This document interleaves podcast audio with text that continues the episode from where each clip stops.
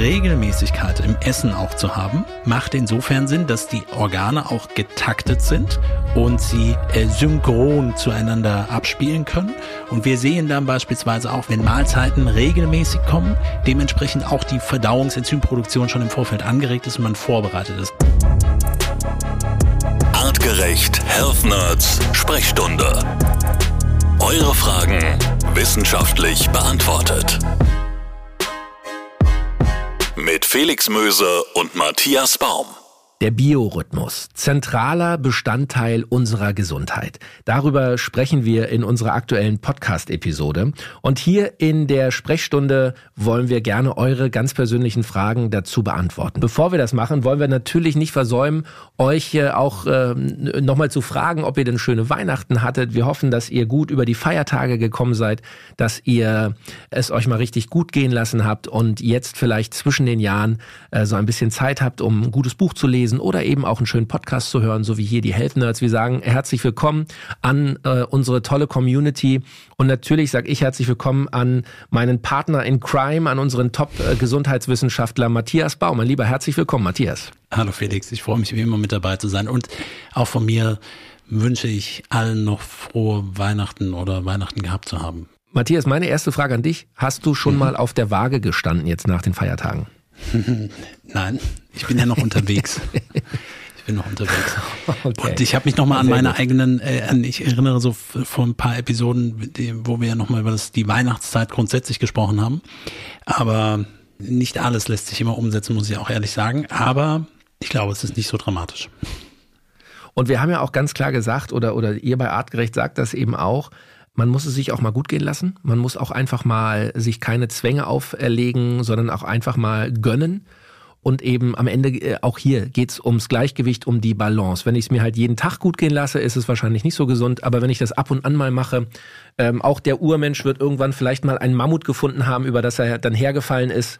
Und da wird er sich einen kugelrunden Bauch angefuttert haben, oder? Schöne Vorstellung. Lassen wir, lassen wir so stehen und ähm, ja, so, und die guten Vorsätze fürs neue Jahr, darüber reden wir natürlich auch. Und ähm, da haben wir bestimmt auch ein paar Ideen und ein paar Lösungen für euch, wie ihr äh, fit durch 2024 kommt. Jetzt aber zurück zu unserer Hauptfolge Biorhythmus und wie sehr der Biorhythmus unsere Gesundheit beeinflusst. Wir haben in der Hauptfolge, Matthias, äh, unter anderem darüber gesprochen, ja auch was passiert, wenn man gegen den Biorhythmus lebt, also Menschen, die zum Beispiel immer nachts arbeiten müssen wie sehr das auf Dauer den Körper stresst und äh, was da auch für Krankheiten die Folge sein können. Und wir haben natürlich auch wieder viele, viele Fragen aus unserer Community reinbekommen. Und ein Teil davon wollen wir jetzt also gerne beantworten. Ich leg mal direkt los. Die erste Frage kommt von Jonas. Der hat uns per Instagram Direct Message geschrieben. Liebe Health Nerds, meine Frage zur aktuellen Podcast-Folge. Wie wichtig ist Regelmäßigkeit für unseren Biorhythmus? Also sollte ich eher einen wirklich festen Tagesablauf haben oder wie viel darf ich auch flexibel sein? Ich arbeite im Außendienst und bin viel auf Reisen. Ich schlafe ehrlich gesagt ziemlich unregelmäßig, mal, mal früh, mal spät und ich fühle mich häufig energielos. Danke für eure Tipps, schöne Grüße und guten Start ins neue Jahr. Euer Jonas. So, Matthias. Da ist das ja. Thema Regelmäßigkeit. Du hattest es in der Hauptfolge mhm. kurz angerissen, aber was können mhm. wir Jonas mitgeben? Also ich kann jetzt natürlich keine prozentuale Menge sagen, an wie viel Prozent des Tages sollte regelmäßig sein. Wir wissen auch, dass Flexibilität, also flexibel auf Dinge zu reagieren, eigentlich eines der zentralen Elemente für Gesundheit ist. Ne? Wenn ich flexibel mich anpassen kann, das macht ähm, Homo sapiens aus, das macht sicherlich einen Großteil von Gesundheit aus, aber Regelmäßigkeit, und dann beziehen wir das gerne auf, würde ich mal anfangen mit dem Thema Schlaf ist Regelmäßigkeit definitiv eine wichtige Komponente. Und er beschreibt es auch. Also das Thema unterschiedlich, also die Nächte unterschiedlich zu haben, unterschiedlich ähm, häufig zu schlafen, ähm, ähm einzuschlafen, kürzer zu schlafen, länger zu schlafen. Das sind gewisse Verschiebungen, die man im besten Falle, da würde ich als erstes ansetzen, verändern würde. Also ich würde auch hier wieder mit den Zeitgebern arbeiten. Das heißt, was das Thema Lichteinfall angeht, versuchen regelmäßige Zeiten für das Schlafengehen festzulegen. Also das ist zum Beispiel etwas, was mir über die Feiertage auch gut gelungen ist, trotzdem da in meinem Rhythmus zu bleiben. Das heißt, Zeit und der zeitliche Ablauf über den Tag beziehungsweise dann abends, das möglichst konkret zu halten. Übrigens, da merke ich sehr, dass, dass ähm, Kinder ein, eine, eine Komponente sind, die einen mehr und mehr dazu bringen. Ich war früher auch gerne, dass ich das dann auch mal spontan nochmal verändert habe und dann länger aufgeblieben bin und ähm, oder auch mal länger geschlafen habe, aber bei mir reduziert sich das auf wenige Minuten, halbe Stunde vielleicht, um das möglichst immer gleich zu bleiben, auch am Wochenende. Das ist auf jeden Fall wichtig. Und jetzt gehen wir in die Tageshälfte rein. Auch da ist Regelmäßigkeit nicht unwichtig. Also wir sehen zum Beispiel, und das wird jetzt die ein oder anderen, die uns häufiger zuhören, aber man muss ja auch mal zwischen den Jahren ein bisschen aufrütteln, äh, erschrecken. Aber äh, das Thema ist mal so und mal so, ist nicht optimal für den Biorhythmus. So, das heißt, eine Regelmäßigkeit im Essen auch zu haben, macht insofern Sinn, dass die Organe auch getaktet sind und sie äh, synchron zueinander abspielen können. Und wir sehen dann beispielsweise auch, wenn es, wenn Mahlzeiten regelmäßig kommen, dementsprechend auch die Verdauungsenzymproduktion schon im Vorfeld angeregt ist und man vorbereitet ist. Also nicht sich immer nur selbst überraschen und sagen, jetzt esse ich etwas, habe ich vorher nicht drüber nachgedacht und in völlig unterschiedlichen Zeiten. Das widerspricht nicht komplett der Flexibilität, wo man da auch mal ausbrechen darf und sollte und widerspricht auch nicht einer niedrigen Mahlzeitenfrequenz oder auch Modellen des intermittierenden Fastens. Die kann man schon mit einbauen. Auch das hat ja nicht nur auf den Tag betrachtet, sondern dann auch auf einer in höheren Zyklus, Woche, Monat, ähm, kann man da ja auch eine gewisse Wiederholung mit dabei haben. Super. Also, dann äh, hoffe ich doch, dass wir hier die Frage äh, gut beantwortet haben. Lass uns da einmal noch, Matthias, aber auch zurückgucken in die Evolution. Denn das ist ja durchaus etwas, glaube ich, äh, was man doch schon auch wissenschaftlich relativ gut weiß ähm, und was wir ja auch in der Tierwelt beobachten. Tiere haben schon einen relativ festen Tagesablauf, oder? Also wenn ich mir jetzt äh, Säugetiere angucke, keine Ahnung, das Reh im Wald, das, das, das steht in der Regel zu festen Zeiten, wird das wahrscheinlich wach, wirklich mit Sonnenaufgang, hat dann seine, seine Phasen, wo es frisst, wo es Nahrung sucht und hat aber auch eben abends dann die, die Phasen, die wahrscheinlich auch fest sind, wo es wieder in die Ruhephase geht, oder? Also Absolut. bei Tieren also, ist das doch wahrscheinlich relativ fest getaktet. Ja, zumindest auch das, man ist draußen und was den Lichteinfluss angeht, damit habe ich ja schon einen wesentlichen Zeitgeber rausgestrichen, nämlich das Licht, das mich von extern quasi aktivieren würde und die Melatoninproduktion würde einsetzen. Das gilt äh, für, für Säugetiere grundsätzlich. Und ähm, definitiv, das gehört mit dazu. Und für die, die sich jetzt, ich muss nochmal nachlegen an dem Punkt, die jetzt sagen, hä, aber sonst sagt man doch auch ganz flexibel und man soll dann essen, wenn man Hunger hat. Mhm. Ich empfehle mal, wenn man auf dieses Thema, so haben ja auch viel drüber gesprochen, intuitives Essen nochmal zurückgeht und dem Hungergefühl, das entstehen kann, ja, das ist, wenn man so will, auch auf einer gewissen Art und Weise etwas erlernt, aber der Körper bereitet sich darauf vor. Wenn dann mein Gefühl von Hunger korreliert mit wiederkehrenden Zeiten, immer an den gleichen Tagen, dann passiert genau das und dann passt das auch wunderbar zusammen. Und wie gesagt, mal ausbrechen, dafür sind wir gemacht, aber nicht eben alles immer komplett unterschiedlich machen oder den Biorhythmus einmal von, von Tag zu Nacht einmal komplett umdrehen. Mal ja möglich, dauerhaft und immer wieder zerstört die Rhythmik des zirkadianen Rhythmus, ja. So, die nächste Frage direkt von Lisa, die hat uns bei Facebook geschrieben. Liebe Health Nerds, wieder eine interessante Podcast-Folge. Matthias Baum hat verständliche Insights in die Wissenschaft geliefert. Hm, Matthias, Kompliment für dich. Meine Frage für die Sprechstunde. Mein Freund sagt immer zu mir, ich sei eine Nachteule, weil ich ohne Probleme lange wach bleiben kann oder durchaus auch meine Nacht durchfeiern kann. Wiederum er will lieber früh ins Bett und ist morgens immer sofort voll wach. In der Regel steht er um 6 Uhr auf. Gibt es das tatsächlich, also Nachteulen und frühe Vögel, oder ist das nur so ein Spruch? Was sagt die Datenlage dazu? Was sagt hm. Matthias Baum? Liebe Grüße, eure Lisa. Also das Thema Nachteule trifft es schon ganz gut. Man spricht gerne in den Konzepten in der Chronobiologie, also die sich genau mit dem Thema eben auseinandersetzt, von Eulen und Lerchen. Also von mhm. Lerchen eher die Frühaufsteher und früh ins Bett geher und die Eulen eher die, die später morgens aufstehen und dafür abends länger wach sind. Felix, ich weiß bei dir, äh, du bist, glaube ich, eigentlich eher dann auch eine Eule. Ja, definitiv eine Nachteule. Ne? Ja. Und jetzt kommen wir zu folgendem entscheidenden Punkt. Also was sagt die Datenlage letztendlich dazu? Das Konzept besteht. Es gibt hier definitiv Unterschiede und trotz aller genetisch programmierten oder Gene, die die Uhr ansteuern können und diese Rhythmik, die entsteht, gibt es eben gewisse Verschiebungen. Wir reden hier von ein, zwei, vielleicht drei Stunden, in denen sich dieses Fenster eben abspielen kann, wo wir den größten Teil der Population eigentlich drin sehen. Es ist wie so oft in Konzepten so, dass man diese einfache Einteilung macht. Das ist eine Eule, das ist eine Lerche.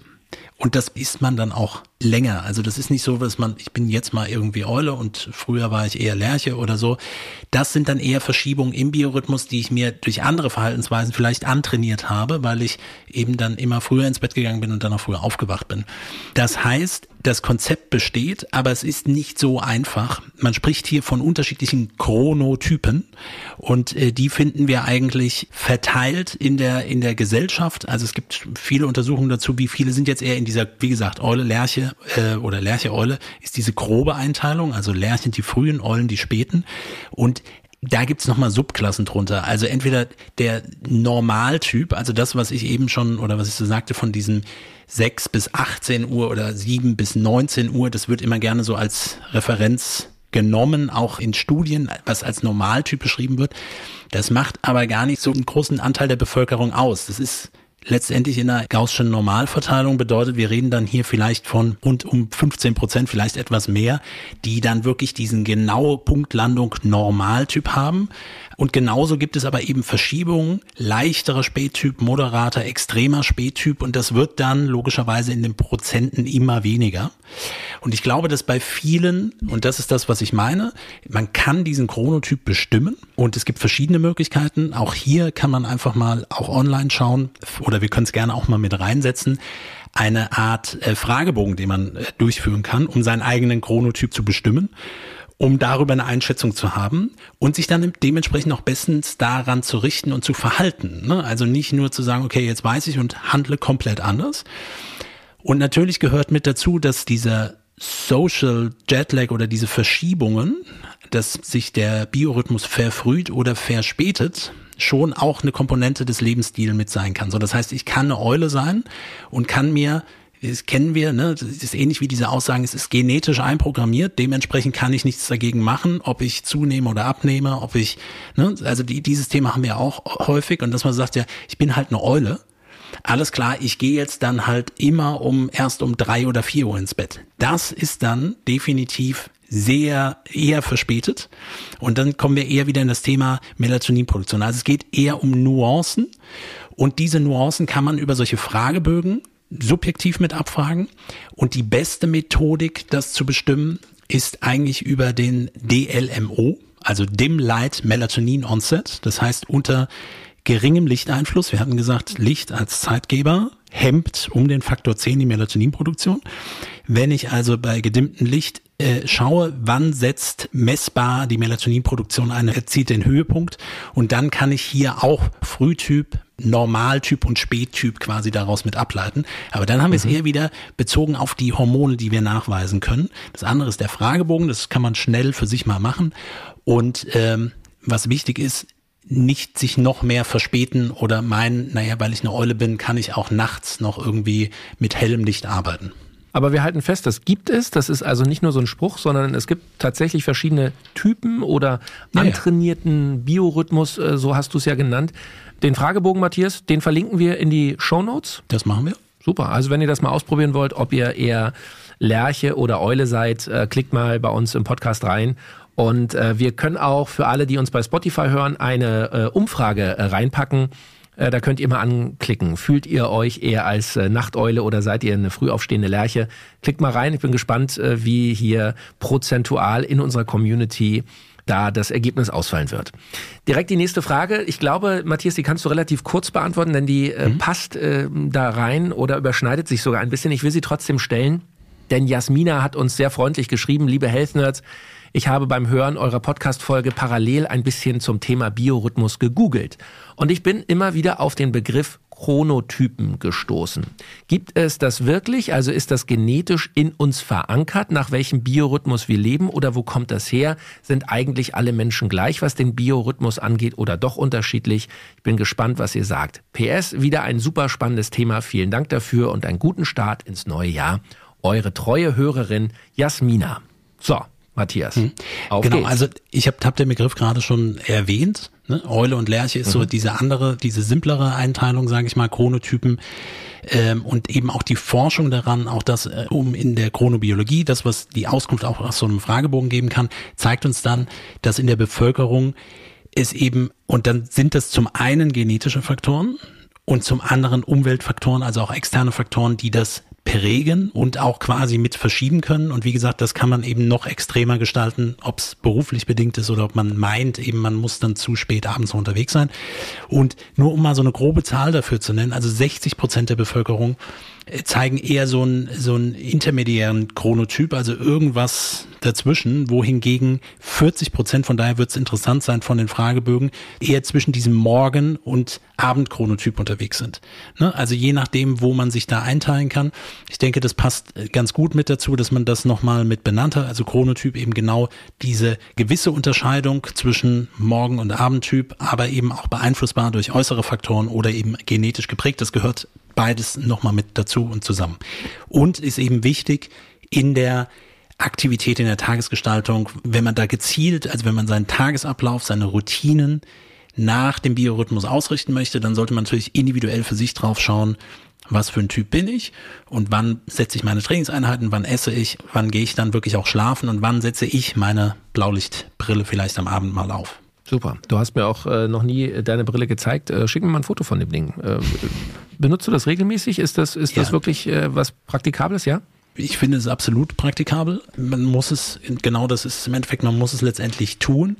Ich mache mhm. es und auch da häufig zu wenig, weil ich mich auch am Abend, also wo ich, wo ich ehrlicherweise die Brille schon ähm, auch wirklich gegen 19 Uhr aufsetzen sollte, mache ich das häufig dann doch nicht, weil dann abends doch noch Termine sind oder irgendwelche Webinare in der Veranstaltung oder irgendwelche Themen am Abend. Und klar scheut man sich davor, sich mit einer orangefarbenen Brille irgendwie dann doch nochmal mit vor die Kamera zu setzen, aber konsequent durchgeführt wäre das eigentlich richtig, ja. Mhm. Also und wer jetzt denkt, hä, Blaulichtbrille, eine Brille mit einem Blaulicht drauf? Nein, also das ist eine Brille wie eine Art Sonnenbrille, die blaues Licht oder den Blauanteil aus den Lichtquellen rausfiltert und uns sozusagen suggeriert, hey, die Sonne geht unter und äh, der Himmel wird so langsam rötlich, du kannst dich langsam aufs Schlafen vorbereiten. Genau. Das ist äh, der Trick. Matthias hat es hier im Podcast ein paar Mal schon erwähnt. Aber ähm, ja, klasse. Vielleicht, vielleicht ist das für einige, die noch ein verspätetes Weihnachtsgeschenk einzulösen haben, vielleicht ist äh, eine ja. Blaufilterbrille genau die richtige Idee. Und es ist eine Methode. Ne? Also nochmal, mhm. die Blaulichtfilterbrille ist quasi der Zeitgeber-Rausnehmer. Weil der Zeitgeber wäre das Licht. Und dadurch gehe ich aber in den physiologischen Prozess hinein, dass mehr Melatonin produziert werden kann. Das ist das, was ich wirklich dann auf Neurotransmitter oder hormoneller Basis erzeugen möchte, dass Melatonin dann auch frühzeitig einsetzt und produziert wird und seinen Peak dann wirklich auch in der Nacht, tief in der Nacht zwischen zwei und vier Uhr oder um drei Uhr dann auch wirklich erreicht und äh, dass ich da in meinem Rhythmus quasi mit drin bleibe und deswegen nehme ich mhm. das raus, wohingegen diese Tageslichtlampe, die habe ich in der Hauptfolge auch erwähnt, die man morgens, also direkt nach dem Aufstehen, wenn ich in meinem Rhythmus drin bin und in meiner Regelmäßigkeit drin bin und morgens wach werde, vielleicht sogar schon ohne Wecker und ich dann ins Bad gehe und da kann man sie gut hinstellen, dann dieses helle Licht auch wirklich schon anzumachen. Man kann die teilweise auch regional einstellen, wo man sagt, okay, es muss nicht sofort irgendwie das hellste Licht sein, sondern man kann dann auch noch ein gewisses verändertes Farbspektrum haben und es geht dann langsam mehr rein, aber es geht wirklich darum, diesen Taktgeber zu haben, weil dann läuft eben alles dafür los, dass wir jetzt in diese Tageshälfte reinkommen. So, und jetzt kommt hier schon direkt die nächste Frage. Wir müssen auf die Uhr gucken, Matthias. Wir wollen hier in der Sprechstunde ja wie beim echten Doktor nicht äh, zu viel Zeit äh, schinden, sondern wollen hier zügig durch die Themen durchmarschieren. Der Tom hat uns eine Nachricht geschrieben äh, per E-Mail über artgerecht.com und Tom hat direkt mehrere Fragen äh, geschickt. Ähm, ich fasse das ein bisschen kürzer zusammen, Matthias. Vielleicht kannst du Natürlich. das Ganze auch relativ kompakt äh, beantworten. Ähm, also los geht's. Liebe Health Nerds, ich heiße Tom und habe gleich mehrere Fragen zu eurem Podcast. Erstens, wie lange sollte man denn möglichst schlafen? Also was ist für uns Menschen eine optimale Schlaflänge? Zweitens, kann ich ausgefallenen Schlaf nachholen, indem ich dann zum Beispiel einfach eine Nacht länger schlafe. Und drittens kann ich Schlaf vielleicht sogar vorziehen, also sozusagen vorschlafen, wenn ich weiß, da kommt eine kurze Nacht auf mich zu. Mhm. Gibt es da Tricks oder wie ist eure Meinung? Viele Grüße, euer Tom. Mache ich ganz schnell. Du weißt, ich bin da immer mhm. ganz easy. Also äh, die erste Frage war, ähm, gibt es eine optimale Schlaflänge? Wir haben lange über mhm. das Thema der Quantität gesprochen. Im Mittel sollten es, so und das ist immer so diese Faustformel, siebeneinhalb Stunden sein. Das hört man immer, das liest man immer, das ist immer die zentrale quantitative Angabe. Und dann trifft man aber auch immer wieder Menschen, die sagen zum Beispiel so Top-Manager oder genau. man liest das, mir reichen viereinhalb Stunden. Genau. Ja? Ist das nur so ein Spruch? Ist das dann ungesund oder ist das bei jedem Menschen individuell? Das kann ich pauschal nicht beantworten. Aber mhm. ja, es gibt logischerweise Unterschiede, spätestens im Alter. Also da kann die Quantität abnehmen. Und jetzt komme ich genau zu dem Thema, wenn ein Topmanager das Gefühl hat, mir reichen die vier Stunden oder auch das sagt, ich brauche nur drei Stunden Schlaf, weil äh, schlafen äh, ist ja dann gerne gekoppelt daran, schlafen kann ich, wenn ich tot bin. So, ich muss meine Zeit nutzen. Es kann sein, dass das funktioniert, aber es lohnt sich gezielter drauf zu schauen und wenn man für sich selbst reflektiert, naja, irgendwie meine, mein Energielevel passt vielleicht doch nicht oder es verändert sich auch etwas in der Schlafzeit, dann lohnt es sich schon da drauf genauer zu schauen.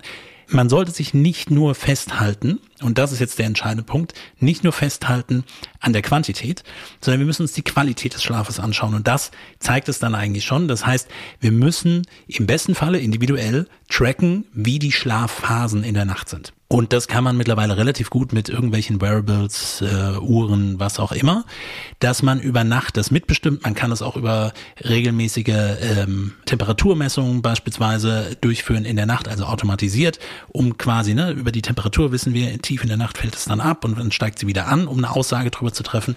Die Uhren interpretieren das und teilen das in diese Bereiche von Einschlafphase über Leichtschlafphasen zu den sogenannten REM-Schlafphasen. Also REM steht für Rapid Eye Movement und ist eigentlich so diese Phase der emotionalen Verarbeitung. In der Zeit wird geträumt. Es ist, macht so mhm. ungefähr 50 bis 60 Prozent der Schlafzeit in der Nacht aus. Und dann gibt es etwas, das nennt sich Tiefschlafphase. Das sind Non-REM-Schlafphasen, so wie die Einschlafphase auch. Aber äh, in dieser Zeit und diese Tiefschlafphase sind dann circa 15 bis 20 Prozent des Schlafes sollte das ausmachen, quantitativ. Und hier findet dann wirklich veränderte Gehirnwellen, regenerative Prozesse, äh, Wachstumshormone, die produziert werden, die Muskelaktivität ist minimal. Und äh, hier ist dir gerade der Tiefschlaf extrem wichtig, dass er, dass er auch vorhanden ist. Und das kann man quasi, das ist dann eine Form der also die Qualität des Schlafes, die wir dann uns genauer anschauen können. Und dann erkennen wir da quasi auch gewisse Unterschiede. Und dann würden wir im Umkehrschluss daraus ableiten, und ich weiß, ich habe es jetzt nicht kurz beantwortet bis hierhin, aber dann würden wir im Umkehrschluss darauf ableiten, warum kommt man nicht in die Tiefschlafphase? Man könnte sich dieses Melatonin-Thema anschauen. Kann man das hiermit unterstützen? Kann man etwas zur Stressregulation tun, was vielleicht bei den ein oder anderen Manager ein Thema ist? Und Bestimmung über den Chronotyp auch herauszufinden, was ist man eigentlich für ein Typ? Aber wer morgens um vier oder fünf Uhr, äh, also fünf Uhr vielleicht noch, aber um vier Uhr aufsteht, könnte sein, dass sich das eher der Biorhythmus äh, an der Stelle etwas verfrüht hat, weil die Stresssituation so hoch ist und der Cortisol-Peak so früh kommt und ich abends so lange gearbeitet habe, dass ich eigentlich nicht ausreichend Melatonin habe. Ich hoffe, das erklärt es relativ gut. Zu den anderen beiden Punkten kann ich ähm, ne, so durchgemachte Nacht, eine Nacht nicht schlafen oder weniger schlafen, beeinträchtigt uns auf vielfältige Art und Weise. Schon einmal nicht schlafen beeinflusst den Glukosestoffwechsel, äh, verringert das Kurzzeitgedächtnis für die Zeit, reduziert kurzzeitig auch die, die maximale Sauerstoffaufnahme, Geschwindigkeit, die reduziert wird, Kraft einbußen und so weiter schon einmal. Und dabei geht's nicht nur eine durchgemachte Nacht. Was man dann schon machen kann, ist das quasi Nachschlafen, also dass man regeneriert. Ne? Also ich mhm. quasi schlafe ich nach. Für den Biorhythmus nicht optimal, gerade wenn es so ist, ich habe die Nacht durchzecht und lege mich dann morgens hin und dann dunkel ich nicht richtig ab, dann wird die Regeneration auch nicht gut funktionieren. Wenn Alkohol mit dem Spiel war, entgiftungsseitig sowieso nicht, dann hat das keine, keine regenerative Komponente. Aber ja, man kann nachschlafen. Vorausschlafen, das geht allerdings nicht. Also ich kann nicht sagen, okay, mhm. ich schlafe dafür jetzt länger und dann mache ich äh, tagelang durch, sondern es geht eher um die Verarbeitung danach der Eindrücke, die da waren. Bedeutet, klar kann man schon etwas nach äh, schlafen, aber man sollte aufpassen, dass man sich nicht dadurch noch mehr den, den, den Biorhythmus beeinträchtigt. Und das merken ja vielleicht dann viele auch, die mal da so ausbrechen, dass es einige Tage braucht, bis man wieder in dem eigentlichen Rhythmus zurück ist. So, also, das geht nicht. Vorschlafen, schade. Wäre natürlich schön, ja, wenn man sagt, irgendwie, ich habe jetzt hier eine, eine große Silvestersause vor mir und will richtig durchfeiern und danach auch am 1. Januar fit sein. Ich schlafe schon mal heute äh, irgendwie äh, acht Stunden vor. Das geht also nicht. Ja, okay, Matthias, es war wieder ein großes Fest und Leute, wir müssen an dieser Stelle einfach auch äh, Danke sagen für dieses extrem tolle Jahr mit euch. Danke für eure Treue. Unsere Health Nerds Community ist 2023 extrem gewachsen. Wir haben so viele neue Hörer dazugewonnen. In Deutschland, Österreich, in der Schweiz natürlich auch, aber überall auf der Welt äh, hören uns ähm, wahrscheinlich auch deutsch sprechende Menschen, die vielleicht irgendwo im Ausland leben. Wir bekommen so viele Nachrichten von euch, so viele Messages und äh, sehen natürlich auch in den Abrufzahlen, äh, dass die Community immer größer wird. Das freut uns wirklich sehr. Wir versprechen euch eins, im neuen Jahr machen wir genauso weiter. Wir wollen euch wissenschaftliche Zusammenhänge, die unseren Körper, unsere Gesundheit betreffen, so einfach und verständlich wie möglich, aber eben doch so detailliert wie, wie nötig äh, rüberbringen. Und ähm, Matthias Baum und sein Health Nerds Wissenschaftsteam ähm, äh, Matthias, wir haben, wir haben schon viele Themen auf unserer Liste, wo wir uns freuen, dass wir nächstes Jahr drüber sprechen werden. Danke auch natürlich an dich an, an dein Team, dass ihr euch die Zeit nehmt und äh, uns hier einen Einblick in diese faszinierende Wissenschaftswelt äh, liefert. Ja, und wir danken dir dafür, dass du den Podcast mit uns machst. Und äh, der Dank geht natürlich auch von meiner Seite stellvertretend für das ganze Team an die Community da draußen. Und ja. du hast gerade eben gesagt, also rund um die ganze Welt wird irgendwie gehört, zumindest das, was man so abgreifen kann und auch die einzelnen ja. Hörer, die sich irgendwo in sehr wilden Regionen dieser Welt befinden. Das äh, finde ich immer sehr spannend, wenn, wenn sowas aufploppt. Ja, absolut. Also wir haben tatsächlich äh, äh, Hörer äh, in, in, in Lettland, in Hongkong, auf Mauritius äh, hört man äh, die Health Nerds. Wir schicken liebe Grüße nach Chile, in die Slowakei, nach Finnland. Also es ist wirklich rund um den äh, Globus, ähm, Aserbaidschan, in Marokko haben wir Hörer, in Tansania. Also das ist schon toll, wie unsere Community hier um den Globus äh, wandert, wenn gleich, und das ist natürlich logisch, in Deutschland, Österreich und der Schweiz unsere äh, größte Community sitzt und äh, so oder so, Leute. Wir wünschen euch jetzt fürs neue Jahr alles Liebe, alles Gute, kommt gesund rüber, bleibt uns treu, wenn ihr Lust habt und das noch nicht gemacht habt, drückt doch mal auf Abonnieren bei eurem Podcast-Streaming-Dienst. Äh, vielleicht auch die Glocke drücken, dass ihr immer Bescheid bekommt, wenn eine neue Health Nerds-Folge am Donnerstag erscheint. Und natürlich würden wir uns freuen, wenn ihr uns eine 5-Sterne-Bewertung gebt oder vielleicht eine positive äh, Bewertung reinschreibt. Bei Apple könnt ihr einen netten Kommentar hinterlassen, wenn ihr uns über Apple Podcasts hört. Das hilft uns, noch mehr Leute zu erreichen und weiter zu wachsen.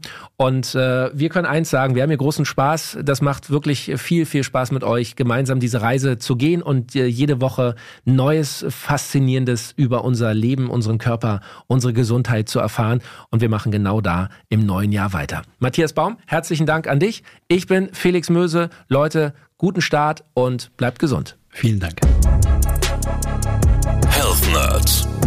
Der Gesundheitspodcast von Artgerecht. Jeden Donnerstag neu. Ein All Ears on You Original Podcast.